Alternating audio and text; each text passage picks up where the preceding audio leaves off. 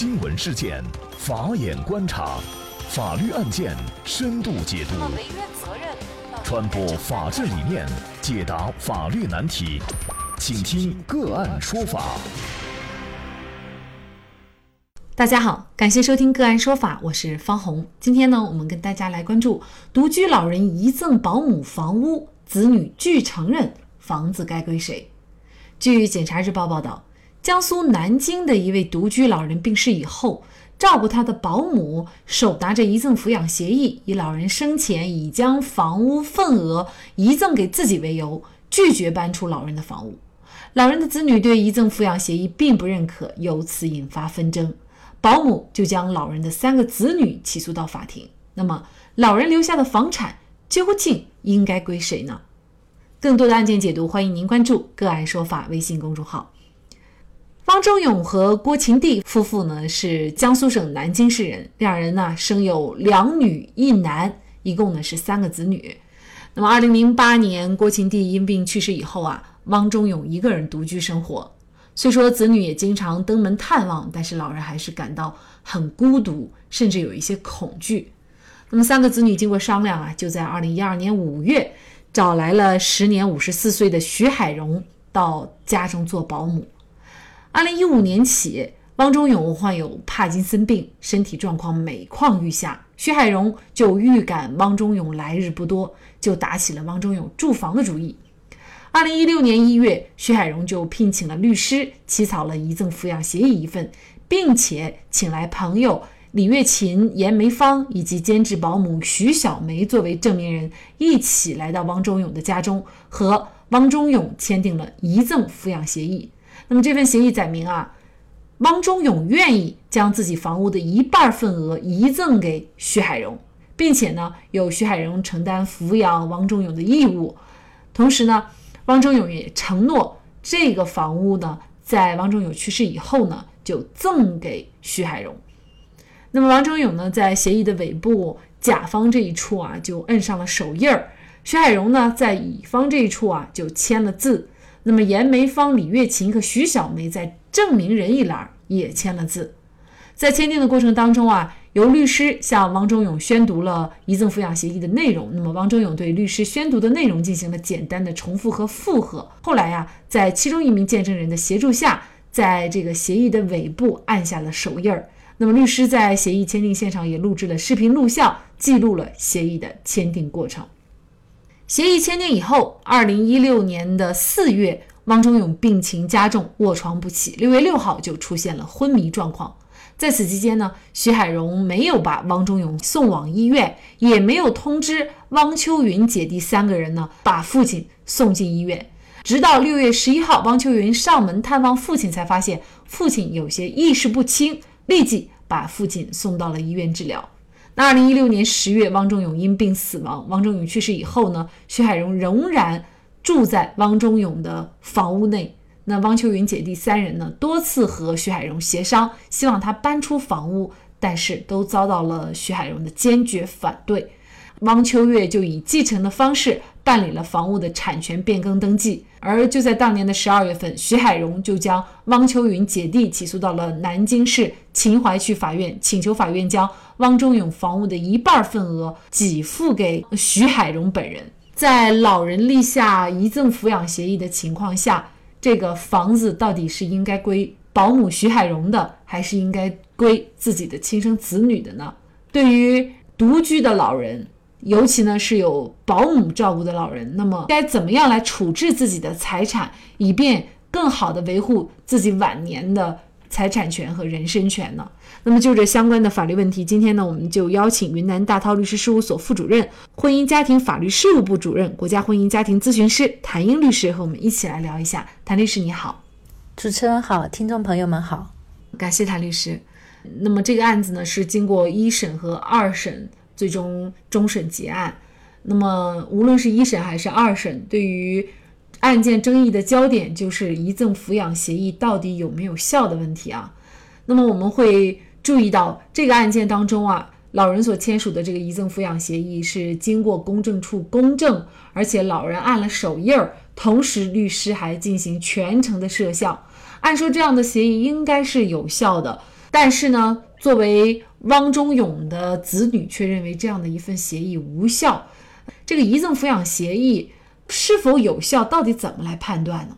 那么什么是遗赠抚养协议呢？那么这个是在我们国家的继承法是有明文规定的。那么它主要是指啊遗赠人和抚养人之间关于抚养人承担遗赠人的生养死葬的义务，遗赠人的财产在遗赠人死亡之后呢转归抚养人的一个协议。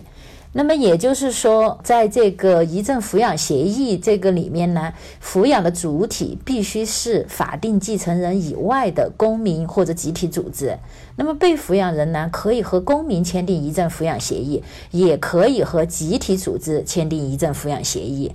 那么一般来说呢，遗赠抚养协议的遗赠人呢，主要是两类人，一个是没有子女或者子女不在身边，独立生活存在困难而需要他人照顾的老人；另外一种呢，就是缺乏劳动能力又缺乏生活来源的这些孤寡无保护老人。那么现实他生活当中呢，一般来讲就是无保护老人、孤寡老人采用遗赠抚养协议这种形式是比较多的。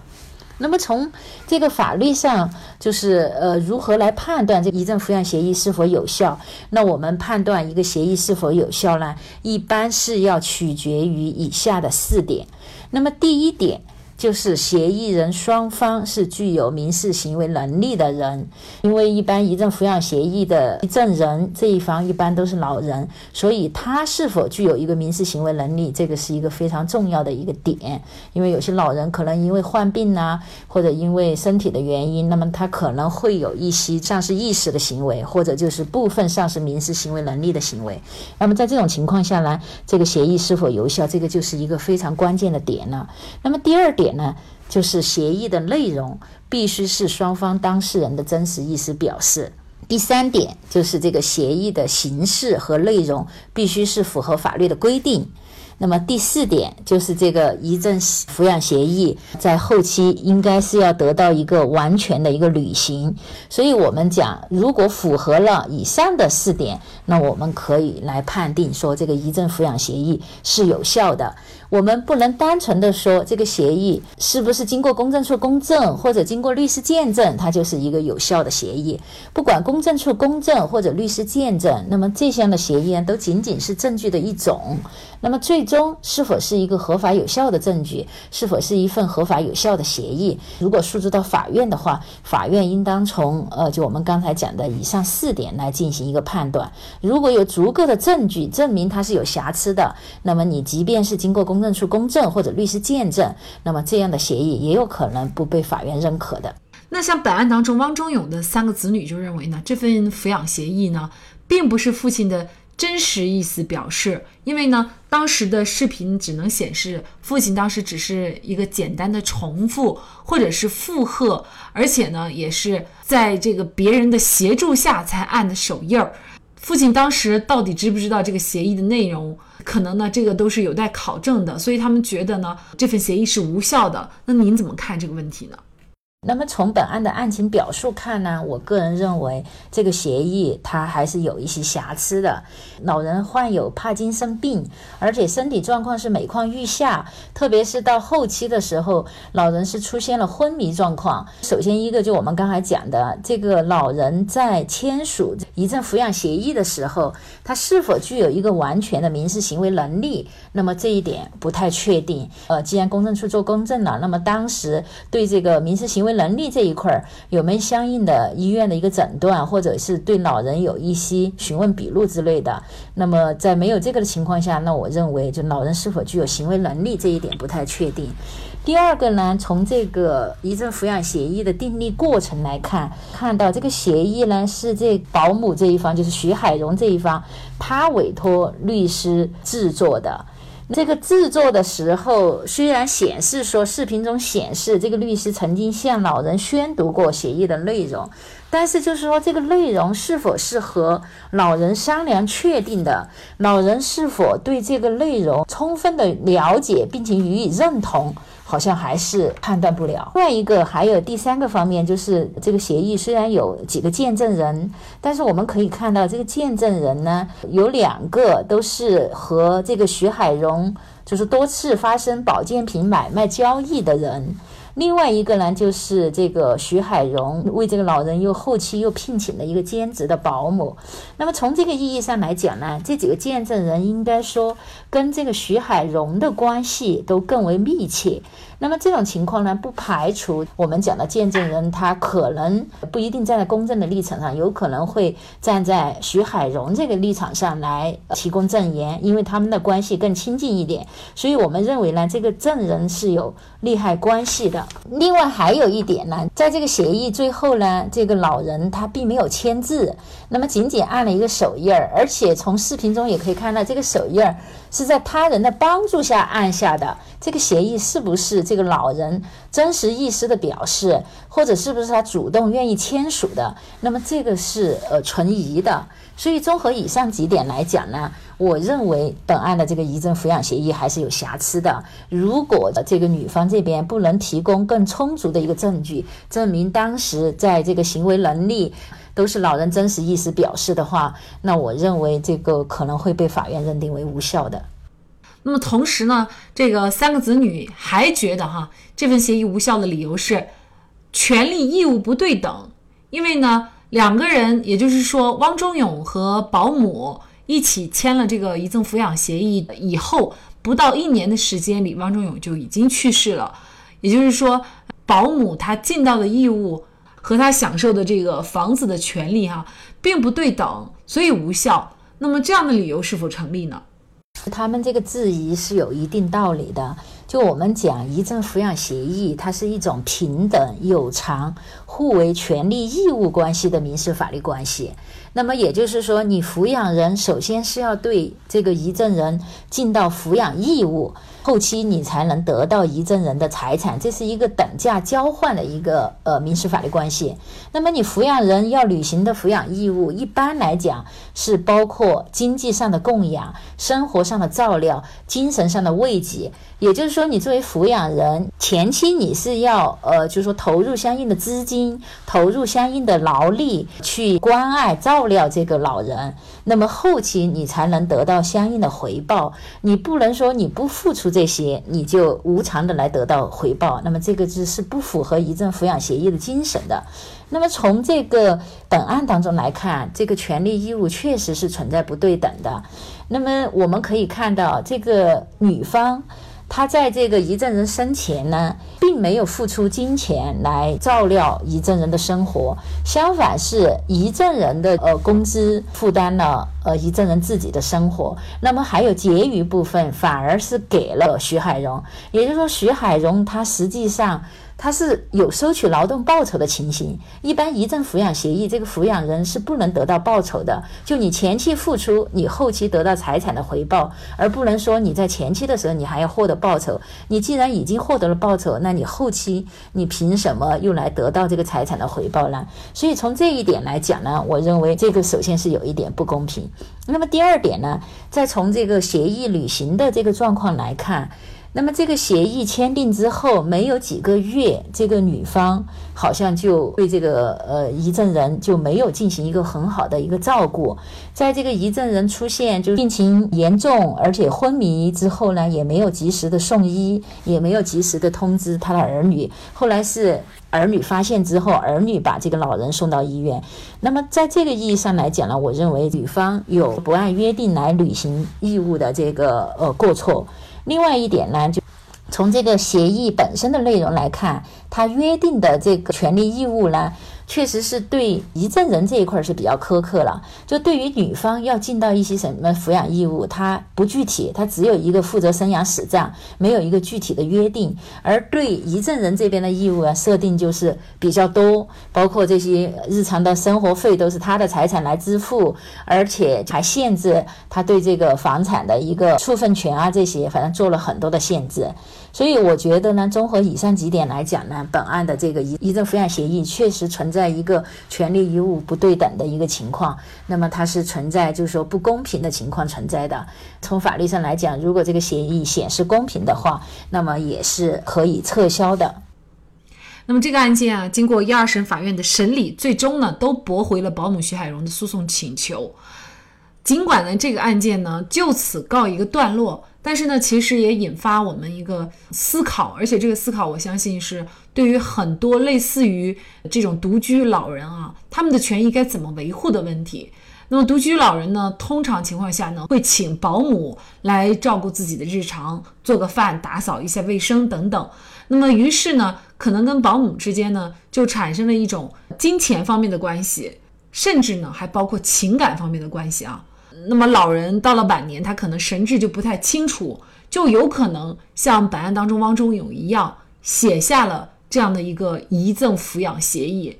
那么一旦写下了，我们也看到了，事实上对于保姆来说，他并没有完全的尽心去照顾好你，反而他可能会觉得早一点去世，我就好早得财产啊。那么，对于独居老人，尤其是有保姆的这种情况下，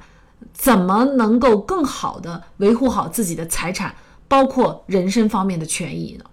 那么，首先第一点呢，我觉得在给相应的抚养人财产的时候，一定是要负义务。就现实生活中也有很多老呃一时比较冲动，比如谁当时对他比较好啊，那他可能当时就说我把财产赠与给你，而且还就办理了这个过户手续啊，比如房产这些，还没有就说负相应的义务，那么就导致呃这些抚养人得到财产之后，那么就对他不尽相应的抚养义务，导致最后财产也没有了，又没有。人来说赡养他，那么所以说第一点呢，我认为一定要把这个财产和义务结合起来，就是说最好是签署我们讲的遗赠抚养协议，就得财产的这一方一定是要尽到抚养义务才能得财产，保证一个权利义务的一个对等。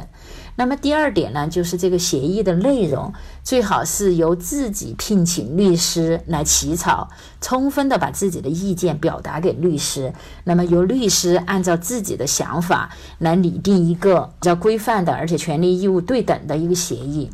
那么第三点呢，就是签署协议的时候，如果人还有子女的话，尽量让子女到场来帮忙把关。如果没有子女呢，我建议最好请居委会或者民政局的人在场来见证，因为这些机构实际上它是可以就帮忙来做这样的事情的。那么有相应的这些单位来见证呢，可能会好一点。那么最后一点呢，就是说。在这个遗赠抚养协议的执行的过程当中，那么作为老人呢，要经常的向子女或者向居委会、民政局等单位。就是说，反映这个履行的这个情况，如果存在对方不按约定履行义务或者不完全履行义务的情况，那要注意及时的收集证据，而且根据情况及时的行使权利。因为如果他比如中途他都不履行遗赠抚养协议了，那么实际上遗赠人是享有权利要求来解除这个遗赠抚养协议的，就不要受这个协议的一个控制，导致自己就是说最后得不到赡养，然后又丢了财产。老年人得了帕金森病啊，有的时候他神志确实不清，那这个时候是不是对于自己的维权来说就显得特别的难呢？是在这种情况下是比较难。所以一般呢，像我们国家，比如说你有单位的，那么他一般有一个推管办，就推管办他可能定期的会上门来，就是说走访一下，了解情况。如果是没有单位的，那么一般像呃民政局或者当地就居住的村委会、居委会，那么也有一个定期随访的一个这个机构啊，定期的随访一下，可能就有一些监管。但是呢，这些也有可能会有一些疏漏的地方，但是呃，这种呢，确实还是就还是会有一些监管不到位的地方。